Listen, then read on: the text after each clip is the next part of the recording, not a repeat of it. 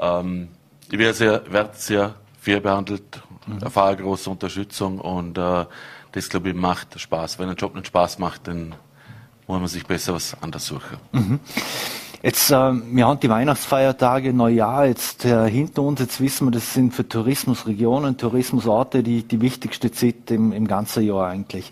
Äh, wie ist äh, diese Zeit in der Mülls gelaufen, was Tourismus etc. betrifft? Also bin ja selber auch in der Vermietung tätig mhm. und wenn ich da an den letzten Winter zurückdenke, dann, dann sage ich mal, haben wir momentan eine sehr, sehr gute Situation. Die Saison läuft, die, die Buchungen sind eigentlich sehr gut. Man merkt natürlich, der Gast ist teilweise schon zurückhaltender, ein bisschen verunsicherter gegenüber den sonstigen Jahren noch nah. Ähm, aber ich muss sagen, wir haben es momentan glücklicherweise noch im Griff.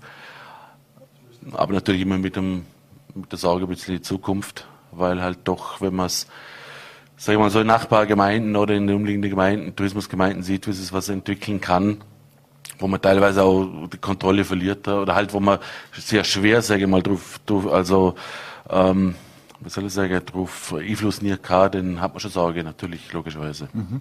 Wie ist die aktuelle Situation, wenn wir uns äh, kurz vor Weihnachten, nachdem der Lockdown noch vorbei war, Tourismusministerin Köstinger hat ja einen sicheren Winter im Prinzip äh, versprochen. Jetzt wissen wir, in manchen Regionen hat es nicht gehabt. Wenn man sich die nackten Zahlen anschaut, der, der Möls hat jetzt eine Inzidenz von ungefähr 5000. Äh, wie muss man das bei einer Gemeinde für 300 Einwohner, wie muss man das äh, einschätzen bzw. einordnen? Na gut, es ist natürlich klar, bei 320 Einwohnern ist natürlich sind 19 Fälle gleich einmal Inzidenz von über 5000.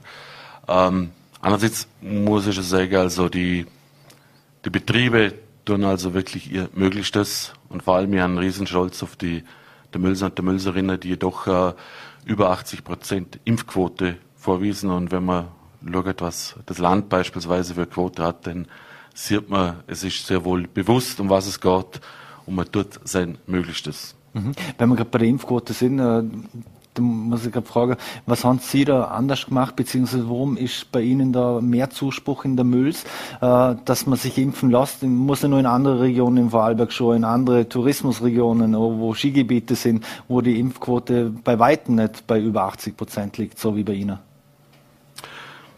Gut, es ist der Mülls hat für mich eine Stellung, wo, wo man sagen kann, es ist eigentlich jeder der irgendwo direkt, indirekt mit dem Tourismus zum Tour hat. Und gerade aus dem letzten Winter ist da doch ein Bewusstsein entstanden, was das heißt. Und, und äh, ich denke, man kann nicht, äh, wie soll ich sagen, die, die, die Welt als solches regeln, aber man kann selber seines dazu tun. Und das war doch, oder ist meines Ansicht, oder meiner Ansicht nach jedem bewusst und damit auch ganz klar die Impfquote verbunden, weil jeder, nochmal, jeder weiß, was letzte Winter war. Und wenn ich das, was ich tun kann, wurde getan. Mhm. Wenn Sie den letzten Winter ansprechen, äh, oder beziehungsweise Winter, der, das war eigentlich 2020 schon, wo aber auch wo so die Bilder gegeben hat, äh, die ja für Negativschlagzeilen gesorgt haben vor der Seilbahn, wo alles dicht gedrängt war. Was hat man daraus gelernt für, für diesen Winter? Wie sind Sie diesen Winter an die Saison angegangen, dass solche Bilder nicht mehr entstanden? Gut, man muss natürlich klar sagen, die Bilder sind Zeitaufnahme, oder was soll ich sagen, sind, sind, sind kurze Ausschnitte. Äh, wenn, ich, wenn ich mir auf die Lauer hocke, dann bringen so Bilder natürlich auch her. Es war natürlich letzten, das letzte Jahr so, dass, dass niemand mit der Situation umgehen hat können, weil Tourismus einmalig. Und äh, natürlich gibt es kurzzeitige äh, Überforderungen, das kann passieren, wurde aber von der Seilbahn vorbildlich in, ähm, in schnellst, also schnellstmöglich gelöst. Mhm. Und es hat sich dann schon in der letzten Wintersaison gezeigt, dass das eigentlich so nicht mehr stattgefunden hat. Man hat natürlich ähm, im Kassenbereich, man hat es natürlich im, im Bereich, wo die Leute warten müssen, hat man sich ganz klar ähm, überlegen müssen, wie geht man damit um. Hier ist natürlich die Situation noch ganz anders, weil man die, beispielsweise die Sesselkapazität ganz anders ist. Letztes Jahr war nicht mhm. da. Ähm, durch das, dass man nur Sessel halbfüller können, mhm. hat es automatisch agiert, dass das ein Problem in der Beförderung entstanden ist. Mhm. Jetzt wissen wir, viele Touristen haben im letzten Jahr nicht kommen können, nicht kommen dürfen. Äh, für Einheimische war es natürlich ein Traum auf, auf den Pisten, muss man ja sagen, oder darf man sagen, äh, als Einheimisch. Aber wie wirkten sich so etwas äh, auf die Finanzen von, einem, von einer Gemeinde aus, wenn da Tourismusabgaben, Kurtaxen etc. fällen? Also man, für den Müll war es ein massiver Einschnitt. Es ist also so, dass wir äh, unserem Heim Haupteinkommen sind ja nicht die Ertragsanteile, die wir quasi vom Bund verteilt kriegen, sondern unser Haupteinkommen ist die Gästetaxe, der Tourismusbeitrag. Wir haben letztes Jahr einen massiven Ausfall gehabt mit dem Tourismusbeitrag. Man darf nicht vergessen, 2023 kommt der Tourismusbeitrag, der wiederum ähm, zu zwei Drittel eigentlich ausfällt. Ich meine, wir haben zum Glück mhm. gute Sommersaisonen gehabt, aber der Winter ist nach wie vor doch, nach wie vor doch kann man sagen, zwei Drittel vom Geschäft. Und das ist natürlich für uns eine riesen Herausforderung. Ich meine, ich bin, wir sind dankbar, dass seitens des Landes da sehr wohl Entschädigungen gekommen sind, aber natürlich ähm, können die nicht das volle Maß abdecken. Mhm. Blickt man da etwas neidisch jetzt mal über die Grenze? Jetzt nehmen wir bloß mal letztes Wochenende, Weltcup-Wochenende in Adelboden, wo ja aus ihrer Nachbargemeinde ja, Johannes Stolz äh, gewonnen hat. Da sieht man Tausende bei einem, bei einem Weltcup-Rennen. Man weiß so früher, alle Schweizer oder viele Schweizer sind gerne, gerne und oft nach Vorarlberg gekommen, weil es natürlich auch preislich viel attraktiver war. Aber wie blicken Sie da als Gemeinde überhaupt äh, über die Grenze hinweg, wo offensichtlich alles erlaubt ist? Neidisch ganz sicher nicht, weil äh, es ist schon feststellbar, dass, dass der Gast sehr wohl sensibilisiert ist. Also nochmal, ich bin selber vermiert und ich bin durch das eigentlich sehr froh, dass die Diskussionen da um die Impferei etc. eigentlich gerne nicht so aufploppen, weil logischerweise in der Unterkunft musst du 2G haben, am G-Pass brauchst du 2G, im Restaurant brauchst du 2G. Das heißt, die Leute können ja alle geimpft. Mhm. Und ähm, aber du merkst, äh, über Vorarlberg gurgelt, es gibt ja verschiedene Möglichkeiten, wo man das machen kann, die Leute sensibilisiert und, mhm. und äh, wenn ich mitkriege, dass es halt dann irgendwie vor heute mal eben solche Abstände mal kurzzeitig nicht kalter werden, dann ist das sehr wohl ein Thema am Arbeit. Und wenn ich mir denn das in der Schweiz anschaue, weiß ich nicht, ob das der richtige Weg ist. Mhm. Wenn Sie Vorarlberg Gurgel ansprachen, äh, wie funktioniert das bei Ihnen in einer, in einer, Gemeinde, wo man ja doch nicht gleich dort ist, also muss ja da, äh, auf einer gewissen Seehöhe und wenn man bei Ihnen die Tests machen will, funktioniert das mit der Abholung und bis Sie die Ergebnisse kriegen etc. Äh, aus Ihrem Erfahrungsbereich heraus, funktioniert das alles oder müssen Sie da irgendwo das Land fahren, damit Sie da testen und Ihre Tests abgeben können? Also prinzipiell jetzt funktioniert hervorragend. Also da muss man sicherlich auch mal Lobo sprechen. Natürlich haben wir im Vorfeld ähm, eine große Angst gehabt, dass 2G Plus kommt. Das wäre sicherlich nicht machbar gewesen, logistisch. logistisch. Mhm. mhm. Jetzt reden wir aber davon, dass es halt 3G am Arbeitsplatz abdeckt, teilweise den Ninja-Pass betrifft, aber auch Leute, die halt einfach sich routinemäßig einmal testen lassen und das funktioniert sehr gut. Man kann die Testbüse im Lebensmittelgeschäft abholen im Dorflader, ähm, macht daheim mit dem Smartphone, geht wirklich unkompliziert, geht's ab. Es wird jede Woche, eigentlich wochentags um 10 Uhr, am Samstag, wenn ich richtig bin, um 13 Uhr abgeholt. Ich habe es zweimal gemacht, innerhalb vom halben Tag was Ergebnis da. Also ich kann wirklich, muss da wirklich auch mal ein Lobo sprechen, der Landesregierung, wie auch immer, dafür verantwortlich ist und natürlich auch den entsprechenden Lebensmittelketten das unterstützen. Mhm. Jetzt äh, lassen Sie uns ein kurzes Thema wechseln. Nach Lech hat ja die, die Gemeinde der Mühlso für eine zweijährige Bauste äh, Bausperre für Investorenmodelle äh, haben sie ja beschlossen.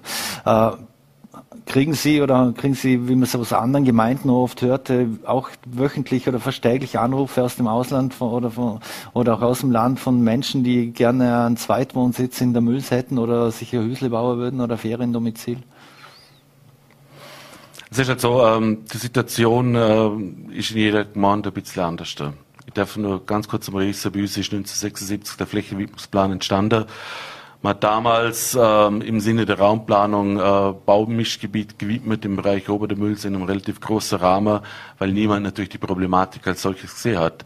Seit der Skiverbindung hat der Mülls natürlich eine gewisse Attraktivität gekriegt mhm. und ist natürlich von Bauträgern entdeckt worden. Und die gehen natürlich auch nicht Investorenmodell ist vielleicht auch der falsche Ausdruck. Die bauen ja nicht ein Hotel, das sie als Hotel betrieben, sondern die lassen es zwar offiziell schon als Hotel genehmigen, mhm. aber es wird durchparifiziert und im Endeffekt für die Gemeinde ein Riesenproblem, das zu kontrollieren, dass die Nutzung richtig ist. Und vor allem, mhm. man muss ja daran denken, die Baupreise gehen auf, die, die Versorgung, Trinkwasserversorgung, Abwasserentsorgung zu Spitzenzeiten, ähm, auch die, die, die Eigentümerstrukturen über mehrere Jahre hinweg gesehen, was am Anfang noch ein mhm. Segensieg kann, kann sich nach 10, 15 Jahren, wenn es um neue Investitionen geht, auch ein Fluch werden. Mhm. Und gerade aus dem Tirol gibt es sehr viele Erfahrungen, wie so etwas so schief gehen kann. Mhm. Welche Rolle hat denn da das Projekt Alpenstolz äh, bei dieser Entscheidung gespielt? Sagen wir so, das, das Problem ist ja durch die bestehenden Widmungen, wie geht man mit Bestandswidmung um? Die Gemeinde, wenn sie eine Rückwidmung vornimmt, dann kommen wir in Haftung hin. Das heißt, wir müssen ja eigentlich dann die Differenz dem jeweiligen äh, erstatten und das ist ja nicht möglich. Und, und dadurch ähm, haben wir, da war natürlich Lech Vorreiter, diese Chance gesehen und, und haben uns natürlich entschieden, äh, das zum, durchzuführen, auch als ja, was soll ich sagen, also ich will es nicht so theatralisch darstellen, als, als Hilferuf auch an die Regierung, Landesregierung. Es muss dringend im Raumplanungsgesetz eine Änderung geben, ähm, weil einfach die Gemeinden so ausverkauft werden. Und da reden wir jetzt nicht von irgendeinem Deutschen, Holländer, äh, wir reden da genauso auch von Einheimischen, die halt sich ihre Wohnungen sichern und mir dann eigentlich immer das Problem haben, dass vielfache Nutzungen halt auch Richtung Zeitwohnsitz gehen, weil mhm. sie genau wissen, Zeitwohnsitzwidmungen gibt es gar nicht mehr. Mhm. Jetzt bei dem Projekt Alpenstolz, da sind es ja 38 Apartments, jetzt gibt es ja irre viele Zahlen dazu, aber kann man das eigentlich auch äh, beziffern, das Projekt, ähm, für was für ein Investitionsvolumen reden wir dort eigentlich, für welche Höhe geht das, für wie viele Millionen muss man, redet man da bei dem Projekt eigentlich? Gut, nochmal, also ähm, für mich stellt sich die Frage eigentlich gar nicht, weil äh, seit die 2010 angefangen haben, äh, haben wir glücklicherweise eine sehr tolle Entwicklung, was die Übernahme von Betrieben betrifft, was die Investition von Betrieben betrifft.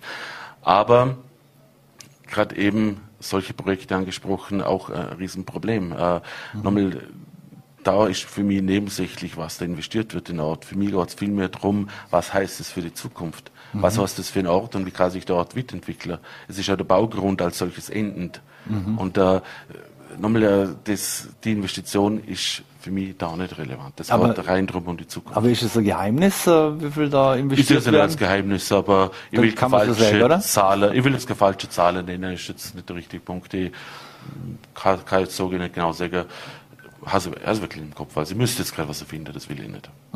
Ähm, wenn ich das richtig nachgelesen habe bei dem Projekt, da kann man die Apartments sech, sechs Wochen beziehen. Ist das korrekt oder, nein, das oder wie ist, läuft das? Die Problematik aus dem Muster äh, Investorenmodelle sind ja eigentlich Umgehungsmodelle, wenn man so bezeichnen will. Und es gibt für 2017 gibt es eine Definition der Abteilung Raumplanung und Baurecht, wie lange ist man Gast und ab wann ist man Zweitwohnsitz. Und aus dem Muster kommt die Definition sechs Wochen im Jahr, drei Wochen am Stück. So lange kann man halt einen als Gast bezeichnen. Mhm. Das wird aber fälschlicherweise immer wieder kolportiert. Das heißt, man kann sechs Wochen quasi diese Wohnung aus der Nutzung rausnehmen, aus der Vermietung rausnehmen und sie selber mhm. nutzen. Das ist nicht richtig. Das ist, ähm, der Eigentümer mietet sich ja quasi als Gast in seine eigene Wohnung ein. Das ist einfach, äh, also es ist, äh, es wird leider auch von Bauträgern vielfach falsch verwendet, dass da irgendwie der Eindruck entsteht, äh, ich kann sechs Wochen mit der Wohnung machen, was ich will und der Rest vermiete sie. Mhm. Werden Sie das irgendwie kontrollieren, wie das denn wirklich genutzt wird, dieses Projekt, oder wie es denn wirklich sich im wahren Leben denn darstellen wird? Also sagen wir so, wir haben im letzten Jahr massive äh, Kontrollen gehabt, weil, weil die Situation, das Thema ist jetzt ja, ist, ist ein bisschen umfangreich. Man muss ja davon ausgehen, das funktioniert ja nur mit der gewerblichen Vermietung. Im letzten Jahr mhm. zum Beispiel, wir haben ja gewusst, keine gewerbliche Vermietung, also waren mhm. jede, jegliche Nutzung war Zweitwohnsitznutzung. Jetzt natürlich im normalen Winter werden wir es halt vor allem über die Gästetaxen und Tourismusbeitragskontrollen äh, herausfinden müssen. Aber es ist richtig, es ist für die Gemeinden äußerst schwierig und das ist auch ein Ansatzpunkt an das Land. Ähm, wir brauchen Unterstützung, solche Projekte zu kontrollieren. Mhm. Weil einfach wir, wir sind natürlich kleine Monde, wir sind klein strukturiert und man kann sich vorstellen, wie schwierig das ist, bei weit über 100 äh, Apartments diese zu kontrollieren. Mhm. Jetzt zu den Werbeslogans, weil der Mölls gehört ja schneereich. Äh, welche Rolle spielt für die Zukunft das Thema Klimawandel für Sie und vor allem speziell in Ihren Überlegungen, wie Sie das Dorf und alles, was drumherum ist, äh, weiterentwickeln wollen? Sagen wir so, der, der, der Klimawandel wird da uns nicht wirklich diskutiert, ist ganz klar. Es, es gibt schon vom Bregenz Waldtourismus her ähm, Beobachtungen, wie sich das äh, Mikroklima, wenn man so sagen will, bei uns mhm. entwickelt. Äh, auf nächste Zeit äh, will ich jetzt nicht sagen, dass wir jetzt nur noch, äh, dass wir keinen Winter mehr haben, aber es ist natürlich klar, Äh, man braucht eine professionelle Beschneiung, weil man einfach weniger Tag zur Verfügung hat, ein Gebiet einzuschneiden. Und ähm, da finde ich, machen die der Mülse Salbern doch einen sehr guten Job, dass man einfach in diesen Tagen, die man hat, auch wirklich äh, ein Gebiet zum Einschneiden kommt. Weil mhm. normalerweise, wir sind nur begnadet, was, was äh, soll man sagen, Frau Holle betrifft, aber natürlich müssen auch mir nachhelfen, das ist ja so. Mhm. Abschließend noch, es gibt 109 Pistenkilometer, 28 Lifte und Bahnen. Äh, gibt es da noch Entwicklungsmöglichkeiten oder Pläne, das noch ausweiten zu können oder, oder ist das ausgereizt? Auch nachdem die Verbindung nach äh, Mellau steht. Im Vordergrund, nachdem das die viele Anlagen schon sehr, sehr modern sind, haben wir natürlich schon einzelne Projekte die kommenden Jahre äh, die aber natürlich Modernisierungen, Abrundungen betreffen. Ähm, muss ich glaube ich nicht weit ausführen, dass, dass Erweiterungen von Skigebieten äh, schwierig umzusetzen sind. Mhm. Eine letzte Frage, jetzt haben wir Winter, aber der Frühling kommt bestimmt und, und der Sommer auch. Äh, was werden da die Hauptprojekte für der Müllsee? Gibt es noch andere Bauprojekte oder, oder ähnliches, wo Sie äh, ärgern müssen oder Modernisierungen? Gut, also für die Gemeinde stellen sich natürlich vor allem infrastrukturelle Fragen. Das sind einmal Trinkwasser und Abwasserentsorgung. Mhm. Aber natürlich auch logischerweise Tourismus, vor allem die Sommerinfrastruktur, Themenwege, mhm. ähm, äh, auch die Optimierung, Mountainbike-Netze.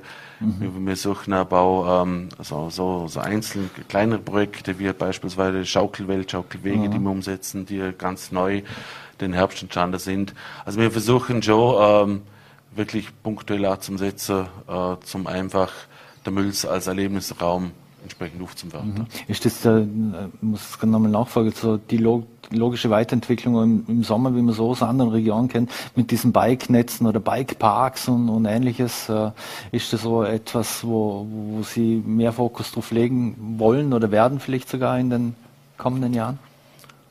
Gut, Bikeparker, solches ist, glaube ich, auch, denke ich nach, also künftig nicht mehr einfach zum Umsetzen.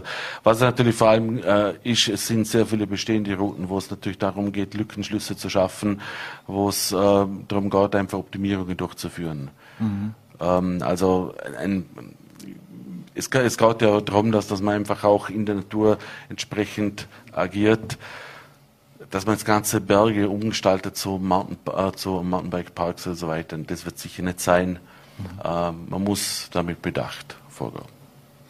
Stefan Bischof, vielen Dank für den Besuch hier bei Vorarlberg Live bei uns im Studio. Ich wünsche alles Gute und vor allem bleiben Sie gesund. Dankeschön, ebenfalls. So, meine Damen und Herren, und wir wechseln jetzt das Thema, werden nach äh, Wien schalten zu Makro- Wissenschaftspreisträger des Bundes für Soziales, äh, Matthias Schnetzer. Vielen Dank für Zeit. Danke für die Einladung. Herr Schnetzer, ähm, Sie haben Corona als Pandemie der Ungleichheit bezeichnet. An, an welchen Zahlen und Fakten machen Sie das fest? Sie sind ja auch bei der Arbeiterkammer Wien äh, als äh, Ökonom tätig. Ja, also was wir an den Zahlen sehen, äh, ist äh, Corona tatsächlich eine Pandemie der Ungleichheit. Vor allem verstärkt sie Ungleichheiten, die es ja auch schon vor, der, äh, vor dem Virus gegeben hat. Äh, wir sehen aktuell nicht nur eine Polarisierung auf den Straßen, sondern auch in unseren Statistiken. Konkret äh, hat Corona den Abwärtstrend in der Armutsgefährdung der letzten Jahre gestoppt. Wir sehen wieder einen leichten Anstieg in der Zahl der Armutsgefährdeten in Österreich.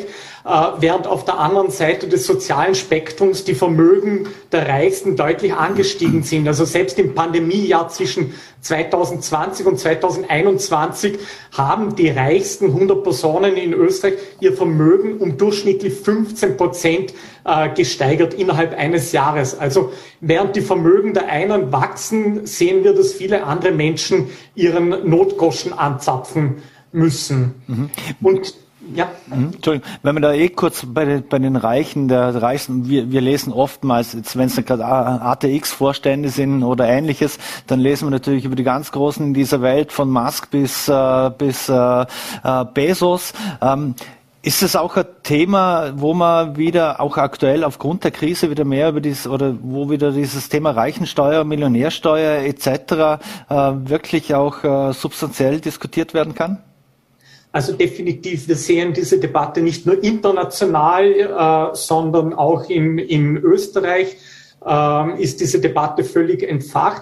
Das äh, ist insofern auch äh, logisch, denn in Österreich äh, liefern die Vermögen der Reichsten nur einen ganz geringen Beitrag zum Steueraufkommen. Also in Österreich werden nur 1,3 Prozent aller Steuern aus Steuern auf hohe Vermögen eingenommen. Im OECD-Durchschnitt, also im Durchschnitt der Industrieländer sind es 5,7 Prozent. Mhm. Und dieser ohnehin schon kleine äh, Beitrag ist über die Zeit noch weiter geschrumpft. Und wir befinden uns momentan in einer Situation, wo sozusagen der Sozialstaat an vielen Ecken und Enden tätig geworden ist, um die Folgen der Pandemie äh, äh, zu dämpfen. Und hier ist dringend nötig, dass auch die Reichsten einen fairen Beitrag zur Finanzierung äh, des Sozialstaats und zur Bewältigung dieser Krise beitragen. Mhm. Jetzt werden ihm wahrscheinlich ähm äh, Vertreter von industriellen Vereinigungen und etc. Äh, entgegenhalten, wie viel Industrie denn äh, wirklich für, für die Gesellschaft äh, tut, wie viel Steuern sie insgesamt abgeben. Äh, müsste man nicht äh, befürchten, dass diese Reichen oder die Reichsten der Reichen dann auch abwandern und Österreich irgendwo den Rücken kehren? Also natürlich wird dieses Argument immer wieder ins Treffen geführt, dass äh, Reichenstand, ich erinnere daran, wir reden ja immer nur von prozentuellen Beiträgen im niedrigen einstelligen Prozentbereich. Also ich gebe ein Beispiel. Wenn man von einer Steuer ab einer Million Euro redet, von äh, einem Prozent, dann hieße das, dass eine Person, die 1,1 Millionen Euro Vermögen hat, 1000 Euro im Jahr an Steuern zu beraten hätte. Das sind keine Beiträge, wo ich glaube, dass die Superreichen die Flucht aus Österreich antreten, noch dazu, wo sie hier in einem Land leben können, das so viele andere Möglichkeiten und Sicherheiten bietet, die äh, es sehr attraktiv machen, hier zu leben. Ich glaube auch, die Superreichen äh, und die Reichsten in der Gesellschaft leben gerne in Österreich, genießen die soziale Sicherheit, aber auch die physische Sicherheit. Sie müssen sich nicht abschotten in irgendwelchen gated Communities, wo wir das äh, aus anderen Ländern kennen. Und somit glaube ich, äh, äh können auch die Reichsten einen fairen Beitrag für die Gesellschaft durchaus, äh, äh, können den durchaus annehmen mhm. und trotzdem in diesem schönen Land leben bleiben. Jetzt hat es ja gerade unlängst den Fat Cat Day gegeben. Da geht es ja um die äh, Verteilungsschere. Und warum geht die aus Ihrer Sicht immer weiter auseinander, trotz Pandemie ja auch? Mhm. Ja, der Fat Cat Day, der, der vorgestern äh, war, der beziffert sozusagen, in welchem Zeitraum ein äh, Vorstandsmitglied oder ein Vorstandsvorsitzender eines großen Börsenunternehmens äh, großen börsennotierten Unternehmens in Österreich bereits das Jahresgehalt einer Arbeitnehmerin oder eines Arbeitnehmers verdient. Das ist in Österreich der 9. Jänner. Das heißt, am 9. Jänner haben diese Vorstände bereits so viel verdient wie Arbeitnehmerinnen in einem ganzen Jahr. Das war nicht immer so. Also dieses Verhältnis zwischen Vorstandsgehältern und äh, durchschnittlichen Arbeitnehmerinnen ist in den letzten 20 Jahren dramatisch gestiegen.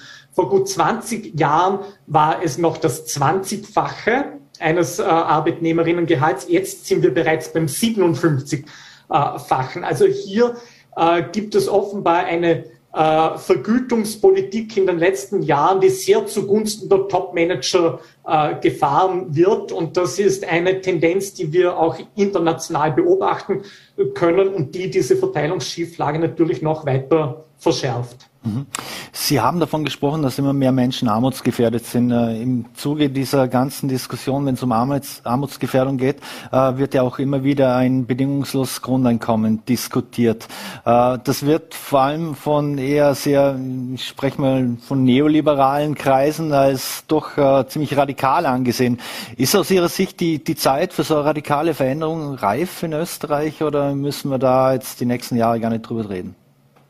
An sich zeigt uns die Radikalität der Situation, die wir in den letzten zwei Jahren gehabt haben, wo undenkbare äh, gesellschaftliche Entwicklungen vonstatten gegangen sind, dass natürlich auch radikale Antworten durchaus erlaubt sind. Ja, der, äh, von Klimawandel bis zur Corona-Krise äh, ist die Situation radikal und braucht radikale Antworten. Ich persönlich sehe ein bedingungsloses Grundeinkommen an sich eher skeptisch, äh, aus, aus vieler, also es hat durchaus einige, einige äh, Vorteile, schafft sicherlich auch individuelle äh, Freiheiten, hat aber meines Erachtens nach dem großen Nachteil, dass es nicht äh, zielgerichtet ist. Ich bin hier eher auf der Seite nach zielgerichteten äh, Unterstützungsleistungen äh, durch den Sozialstaat, weil was wir in den letzten zwei Jahren gesehen haben, ist, dass hier oft gießkannenartig Hilfsleistungen äh, ausgeschüttet worden sind, ohne eben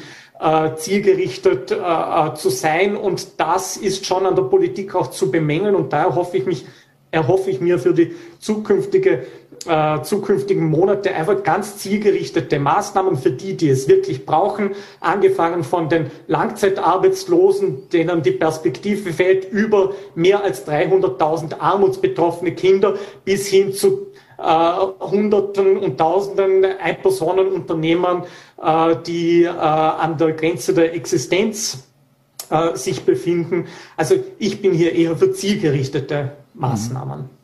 Vor rund einem Jahr hat ja der Ex-IHS-Chef Martin Kocher äh, übernommen als Arbeitsminister. Ähm, wie beurteilen Sie denn nach rund einem Jahr seine Arbeit?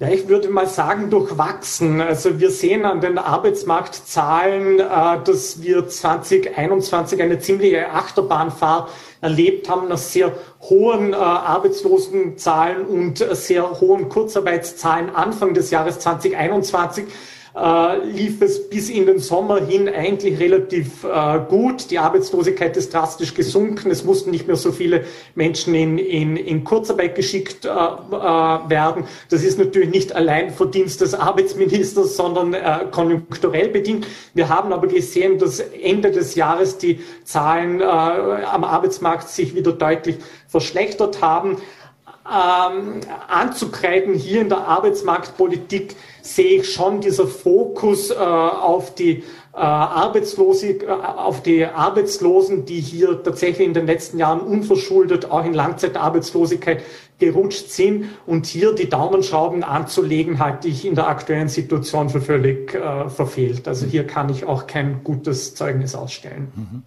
Ein anderes Thema, das äh jede Regierung in den letzten paar Jahrzehnten eigentlich angehen wollte, ist die Abschaffung der kalten Progression.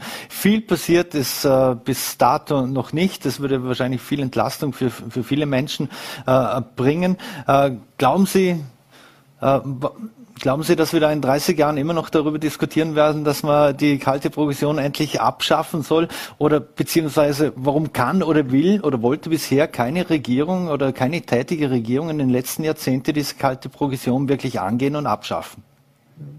Also die Abschaffung der kalten Progression in Form einer ähm, Anpassung der Steuerstufen an die Inflation nimmt natürlich äh, Regierungen auch politischen Spielraum. Äh, Regierung äh, möchte natürlich sich auch Spielraum beibehalten, gewisse Steuerreformen zu machen, das Ganze dann äh, auch, auch äh, verkaufen. Und ich finde, das hat durchaus eine, eine Logik. Ähm, das vielleicht zur Begründung, warum es bisher nicht erfolgt wird ob wir in Zukunft darüber reden, äh, weiterhin reden werden oder ob wir die kalte Progression bald als überwunden bezeichnen äh, können, das weiß ich nicht. Prognosen in der aktuellen Situation sind ja mit äußerst hoher Unsicherheit verbunden. Wir sehen aktuell auch eine sehr dynamische Lage in der Politik, die wir in den letzten Monaten erlebt haben. Also da traue ich mich kaum eine Prognose fürs nächste halbe Jahr abgeben. Mhm. Wenn Sie die, die Inflation auch angesprochen haben, die hat ja den letzten Herbst sehr stark dominiert. Wir waren auf einem Zehn-Jahres-Hoch. Ähm, wie groß schätzen Sie denn die, die Gefahr der Preissteigerung äh, für den Mittelstand und vor allem auch für Geringverdiener ein? Ist da die Sorge der Konsumenten berechtigt aus Ihrer Sicht? Die ist auf jeden Fall aus individueller Sicht äh, berechtigt. Äh, man muss, glaube ich, die Inflation differenziert betrachten. Auf der einen Seite für die individuellen Personen und Haushalte, deren Kaufkraft ja dann tatsächlich sinkt. Auf der anderen Seite für die, für die Volkswirtschaft als Gesamtes, also makroökonomisch. Und auf der makroökonomischen Seite würde ich sagen, war eine Inflation tatsächlich auch immer ein positives Zeichen einer anziehenden Konjunktur. Ähm, da würde ich jetzt nicht äh, die Stabilität der Volkswirtschaft äh, groß in Gefahr sehen. Auf, aus individueller Sicht ist es natürlich besorgniserregend, weil eine hohe Inflation vor allem Niedrigeinkommensbezieherinnen äh, äh, trifft. Und ähm, deshalb ist es wichtig, dass jetzt auch die Einkommen mitziehen, ja, dass wir auch in den Lohnrunden die Inflation und die Produktivitätssteigerung berücksichtigen, so wie wir es in den letzten Jahren auch immer gemacht haben, aber auch darüber reden, ob Sozialleistungen nicht auch mit der Inflation mitwachsen äh, müssen. Denn äh, äh, jene, die von Sozialleistungen betroffen sind, sehen momentan ihre Kaufkraft sehr stark schwinden. Mhm. Ob die Inflation gekommen ist, um zu bleiben, darüber streiten sich die Ökonomen an sich. Ähm, momentan sieht es laut Prognosen vom WIFO und IHS aus, als ob wir 2022 noch eine relativ hohe Inflation haben, äh, die aber nichtsdestotrotz nicht so hoch ist, wie wir sie schon in den 70ern und 80ern gehabt haben. Aber dann ab 2023 die Inflation leicht absinken wird. Mhm. Jetzt sind wir seit knapp oder seit rund zwei Jahren in, in einer Pandemie drin. Wir wissen, der, der Staat hat viele Zugeständnisse gemacht, finanzielle Hilfen zu, zugesorgt, das belastet das Budget alles. Sind das die, die Treiber für diese Inflation oder, oder wie kann man das erklären? Was sind denn so Inflationstreiber? Also die Gründe sind natürlich mannigfach. Da gibt es keinen einzelnen großen Grund, sondern es sind mehr Gründe, die zusammenkommen. Zum einen ist es ein sogenannter Basiseffekt, der gerade bei Energie- und Treibstoffpreisen eine Rolle spielt. Das heißt, im Jahr 2020 sind die Rohstoffpreise gesunken, unter anderem auch der Rohölpreis. Und im Jahr 2021 hat das einen Rebound-Effekt äh, gegeben. Also diese Preisreduktionen wurden wieder nachgeholt in größeren Preissteigerungen. Wir sehen also, Treibstoffe, Heizöle sind dramatisch gestiegen. Zum anderen ist es sicher ein Konjunktureffekt. Im Herbst hat unsere Konjunktur, im Herbst 2021 hat unsere Konjunktur stark, überraschend stark angezogen. Wir sehen, die Konsumnachfrage und die Investitionsnachfrage steigt. Das treibt die Preise. Drittens kann man sagen, die Lieferketten sind noch nicht so reibungslos, wie sie vor der Pandemie waren. Wir haben bei manchen Gütern tatsächlich Lieferengpässe wie bei Computerchips. Das treibt die Preise. Und schlussendlich kann man auch sagen, vielleicht oder wahrscheinlich hat auch die lockere Geldpolitik der EZB äh, äh, zu höheren Preisen, vor allem an den Finanz- und Immobilienmärkten geführt. Wobei da sei gesagt, die lockere Geldpolitik der EZB war quasi alternativlos in Zeiten der Krise. Mhm. Können Sie vielleicht unseren Zusehern noch kurz erklären, wie so eine Inflation überhaupt berechnet wird bzw. zustande kommt? Sitzen irgendwo ein paar Banker oder ein paar Industrielle und sagen, ah, jetzt ist die Inflation bei 3,3 Prozent? Nein, die Inflation wird in Österreich von Statistik Austria berechnet und das basiert auf zwei Komponenten. Zum einen wird im Rahmen der Konsumerhebung erhoben, äh, was die Haushalte in Österreich tatsächlich konsumieren. Daraus entsteht dann ein sogenannter Warenkorb. In diesem Warenkorb sind gut 800 Güter und Dienstleistungen in Österreich. Und dann äh, gibt es eine Preiserhebung, was momentan im Durchschnitt in Österreich diese Güter und Dienstleistungen in diesem Warenkorb kosten und wie sich die Preise von einem Jahr aufs nächste verändern. Und äh, dieser Warenkorb soll eben ein repräsentatives Kaufverhalten eines österreichischen Haushalts abbilden. Und äh, aus diesen Daten wird dann die Preissteigerung die sogenannte Inflation berechnet. Mhm. Vielleicht abschließend noch in diesem Kontext kommt ja auch äh, oft auch äh, das Thema Kryptowährungen und ähnliches äh, äh ins Spiel. Selbst Menschen mit äh, geringerem Vermögen oder Einkommen, die, die wollen da investieren oder, oder sich dorthin flüchten, flüchten weil, weil sie Angst vor der Geldentwertung irgendwo haben. Äh, wie ordnen Sie das ein?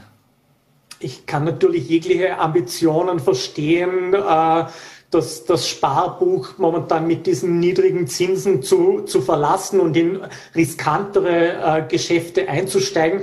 Ich bin weit davon entfernt, Investmentberater zu sein und mag hier natürlich keine Empfehlung abgeben, wobei ich eben den Gedankengang verstehe.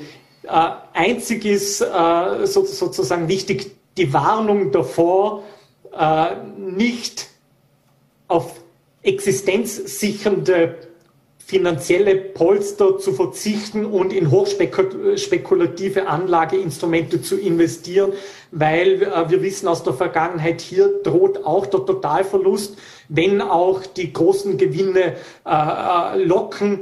Und hier kann man eigentlich nur empfehlen, äh, allerhöchstens das vernachlässigbare Spielgeld äh, zu investieren. Nochmals empfehlen tue ich gar nichts. Ich bin kein Investmentberater, mhm. äh, sondern nur Ökonom mhm. der AK. Eine allerletzte Frage sei mir noch erlaubt. Sie waren ja unlängst gerade zu Besuch äh, in, in Vorarlberg, in, in Ihrer Heimat. Sie, Sie, stammen ja aus Vorarlberg. Es hat auch ein Tweet von Ihnen für Aussehen gesagt. Äh, die, die, die Frage ist, äh, haben Sie Ihr PCR-Testergebnis mittlerweile eigentlich schon erhalten? Hat man es nachgeschickt nach Wien? Ich traue es mich kaum sagen, es ist leider seit dem 7.1. Äh, noch, noch offen. Äh, gleichzeitig mag ich natürlich auch äh, mein, mein Lob äh, aussprechen, dass es überhaupt gratis Google-Tests in Vorarlberg äh, gibt. Dieses System hat in Wien hervorragend funktioniert seit Monaten äh, und ich war positiv überrascht, nach Vorarlberg zu kommen und zu sehen, dass es ein ähnliches System äh, hier gibt. Das hat tatsächlich auch beim ersten Mal super funktioniert. Mein zweites Testergebnis ist noch offen. Ich äh, gehe davon aus, und das ist das gute Zeichen vielleicht, dass so viele Menschen momentan Testergebnisse einfordern und sich auch impfen gehen, dass äh, die Infrastruktur an ihre Kapazitätsgrenzen kommt. Äh, jetzt heißt es Kapazitäten ausbauen, die letzten noch durchimpfen, weiter testen und zumindest die gesundheitliche Pandemie überwinden, auch wenn wir an den sozialen und wirtschaftlichen Folgen doch noch einige Monate und vielleicht Jahre zu knabbern haben werden. Matthias Schnetzer, vielen Dank, dass Sie sich die Zeit genommen haben für Vorarlberg Live. Schöne Grüße nach Wien und vor allem äh, bleiben Sie gesund. Vielen Dank zurück, schöne Grüße nach Vorarlberg. So, meine Damen und Herren, und wir wechseln noch einmal das Thema und kommen zu unserem nächsten Gast. Äh, David Koch äh, ist äh, aktiv bei Fridays for Future. Er ist auch Jugendaktivist und setzt sich da für die Zukunft Europas ein. Und auch er ist uns jetzt live via Zoom aus Wien zugeschaltet. Guten Tag, Herr Koch. Ja, einen wunderschönen guten Abend.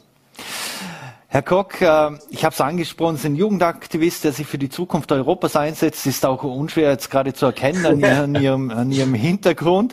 Ähm, jetzt, äh, Sie sind für die europaweite Jugendkampagne Stand for Something äh, unterwegs. um was geht's denn da bei dieser Jugendkampagne genau? Die Jugendkampagne zieht auf die Konferenz der Zukunft Europas ab. Die wird von der Kommission eigentlich ins Leben gerufen mit der Idee, wir sollten Europa nochmal eigentlich umdenken und nochmal, okay, was wollen wir wirklich für die nächsten 10, 20, 30 Jahre haben? Daraufhin hat man gesagt, das heißt, wir fragen jetzt unsere Bürger, wir machen das nicht nur mit der Politik, sondern breiten das aus und wir ziehen eben auf die Jugend ab. Das heißt, bei uns eigentlich alle so ab 15 bis 26, sammeln deren Meinung ein und geben die in die Politik weiter. Mhm. Sie persönlich haben ja niederländische Wurzeln, sind in Montafon aufgewachsen, äh, leben heute in Wien. Ist Ihnen sozusagen Europa in die Wiege gelegt worden? Irgendwie schon. Also angefangen hat es halt mit dem, gut, ich reise einfach nach Österreich über die Grenze so. Das war mir als Kind nicht bewusst. Dann wohne ich auf einmal in Österreich, ja, gut, ist halt so. Dann habe ich ein Auslandsjahr in Litauen gemacht. Ja, passt. Ich steige in den Flieger, ich fahre mit der Bahn, ich fahre mit dem Bus hin. Passt, fertig, bin dort. Ohne eigentlich irgendwelche großen Kontrollen. Und sobald mir das einmal bewusst worden ist, also, okay, warte mal, wer hat, deswegen ist das. Das ist wegen der EU. Und so hat es eigentlich angefangen, immer mehr, ähm, ja, immer mehr wahrzunehmen und sich das, dieses, diesen Konsens zu entwickeln. Mhm. Sie haben es gerade beschrieben, äh, Sie haben äh, studiert im Ausland oder pendeln hin und her, sitzen, müssen in den Zug sitzen, in den Flieger als Friday for Future denke ich eher nicht. Äh, aber Manchmal geht's nicht, wenn man über größere Meere spannen muss, aber man versucht es zu vermeiden. Ähm, Wissen äh, die jungen Menschen äh, ihrer erfahrungsgemäß oder ihrer, Erfahrungs, äh, ihrer Erfahrung nach zu urteilen, äh, diese Vorteile und Vorzüge, äh, in der wir leben und die Rahmenbedingungen, die wir da haben, äh, auch zu schätzen? Ich glaube schon, dass sie es zu schätzen wissen, zumindest was ich so mitbekommen habe. Viele vergessen aber, wo, wo der Ursprung herkommt. Äh, nehme ich ganz kurz ein Beispiel. Ich habe auch in Vorarlberg mit der Kampagne einige Workshops gehalten an Schulen und da gab es drei Fragen. Was läuft gut, was läuft nicht gut und was soll eigentlich sich über Nacht verbessern? Also so, wenn es ein Wunder geht. Und bei was wird gut, mussten viele doch einigermaßen denken, bis da mal angesprochen wurde, hey, seid schon mal in Lindau gewesen? Habt da stundenlang vor der Grenze stehen müssen? Seid irgendwo sonst mal in Urlaub gefahren? Haben wir den Euro als Währung und, und so und so, oh, warte mal, ha, stimmt, das ist, das funktioniert eigentlich, das läuft gut. Und erst, wo sie dann wirklich auf die Basics runterbrochen haben, dann merkt man eigentlich echt, wo ein Europa im Alltag begegnet, denn schlussendlich ist das überall. Mhm. Sie haben ja, es gibt ja diese, Umf also im Rahmen von Stanford Something äh, hat es ja diese Umfrage gegeben und äh, mit mhm. entsprechenden äh, auch im Forderungskatalog. Äh, wie stellen sich junge Menschen in Europa vor? Was fordern junge Menschen von der Politik? Man kann eigentlich grob sagen, neun von zehn Jugendlichen finden Europa geil. Aber acht von denen sagen, es muss sich was verändern. Ob die eine oder die andere Richtung ist egal. Es muss sich was verändern. Äh, ganz klassisch sind zum Beispiel äh, aktuell das Thema Bildung, Digitalisierung, Arbeit und Gesundheit. Das sind aktuell so die Hauptfokuspunkte. Klimawandel schweift bei allem mit. Das ist nicht, das ist einerseits ein eigenes Thema, andererseits Digitalisierung gibt es auch nur mit Klimawandel. Also das hängt alles zusammen. Da fängt es an mit Öffi-Verbindungen raussuchen. Wieso kann ich für einen Flug, äh, keine Ahnung, nach Gran Canaria eingeben und da sucht mir drei Verbindungen raus und das geht mit Bus, Bahn und Fähre nicht. Mhm. Wenn ich, wenn ich nach Holland gehe zum Beispiel, dann muss ich einerseits bei der ÖBB ein Ticket bestellen, dann muss ich bei der Deutschen Bahn ein Ticket bestellen und dann bei der niederländischen Schienennetz. Das heißt, ich muss auf drei verschiedene Plattformen gehen, um mir ein Ticket zu bestellen. Mhm. Also ich kann mich noch erinnern, als ich jung war, da, da gab es sogenannte Interrail-Tickets. Äh, ja. Heute sind auch noch da, sind auch noch da, aber halt auch nicht immer machbar. Mhm. Also wenn ich kurz über die Grenze muss, dann steht bei der ÖBB-App ja, für diesen Teil des Tickets können sie es bestellen, bei den anderen müssen es halt auf die anderen ausweichen. Ist da auch, dass die Politik andere Rahmenbedingungen schaffen muss, auch wenn es um, um Flugzeuge etc. geht? Äh, früher konnte man ja nicht einfach um äh, 15, 20 Euro irgendwo hinfliegen oder um 100 Euro hin und retour kommen. Äh, das ist ja relativ einfach und unter Anführungszeichen bequem, auch für junge Menschen und die sich dann nicht 24 äh, Stunden in den Zug setzen müssen, dass bis sie in Barcelona sind zum Beispiel. Mir muss ich sagen, dass die Reisezeit ist mir eigentlich relativ wurscht, weil auch die Zeit, die ich im Zug, ich habe eine, eine 28 Stunden Busfahrt von Litauen nach Brüssel mal gemacht. Die war richtig cool, weil man richtig coole Leute kennenlernt im Allgemeinen. Also die war mir noch wurscht. Das, ich glaube, das Essentielle ist halt zum Beispiel, ich selber habe eine Lehre gemacht, verdient man nicht allzu viel. Wenn ich jetzt nach Holland fahren möchte und mit dem Zug, mit dem ÖBB Nightjet, kostet das Last Minute, sage ich mal, oder in der letzten Woche, letzten zwei Wochen knapp 100 Euro.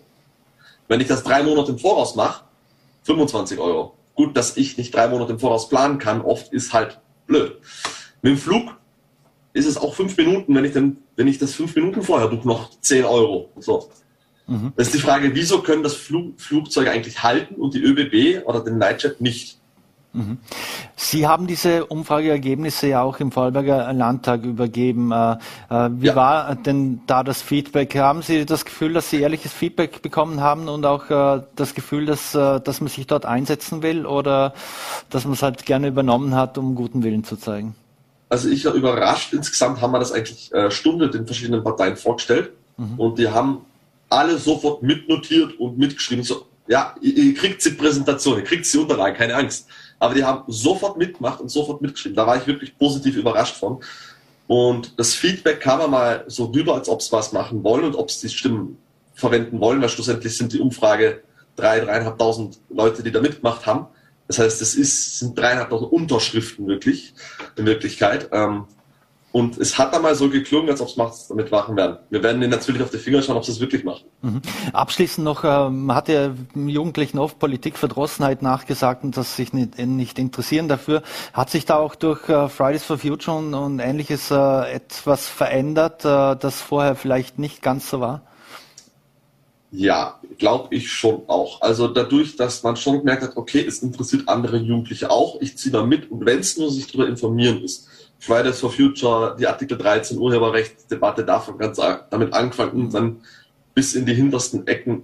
Ich habe selber von einigen gehört, dass Jugendliche nicht Politik verdrossen sind. Gut, ich weiß es, aber ich habe es von Erwachsenen auch, und auch Politikern gehört, die gesagt haben, dass sich oft äh, die Minister weniger auskennen als die Jugendlichen schlussendlich, wenn es äh, um wissenschaftliche Fakten geht. Nicht um meine Meinung, sondern wirklich um, wo stehen wir aktuell. Mhm. Da sei mir noch eine letzte Frage erlaubt, wenn Sie von wissenschaftlichen Fakten äh, sprechen. Es ist doch so, dass äh, viele jung, junge Menschen äh, gezögert haben und auch zögern, dass sie sich impfen lassen. Ähm, wieso ist das so aus Ihrer Sicht? Ist das dem jugendlichen Übermut geschuldet oder wie sehen Sie das?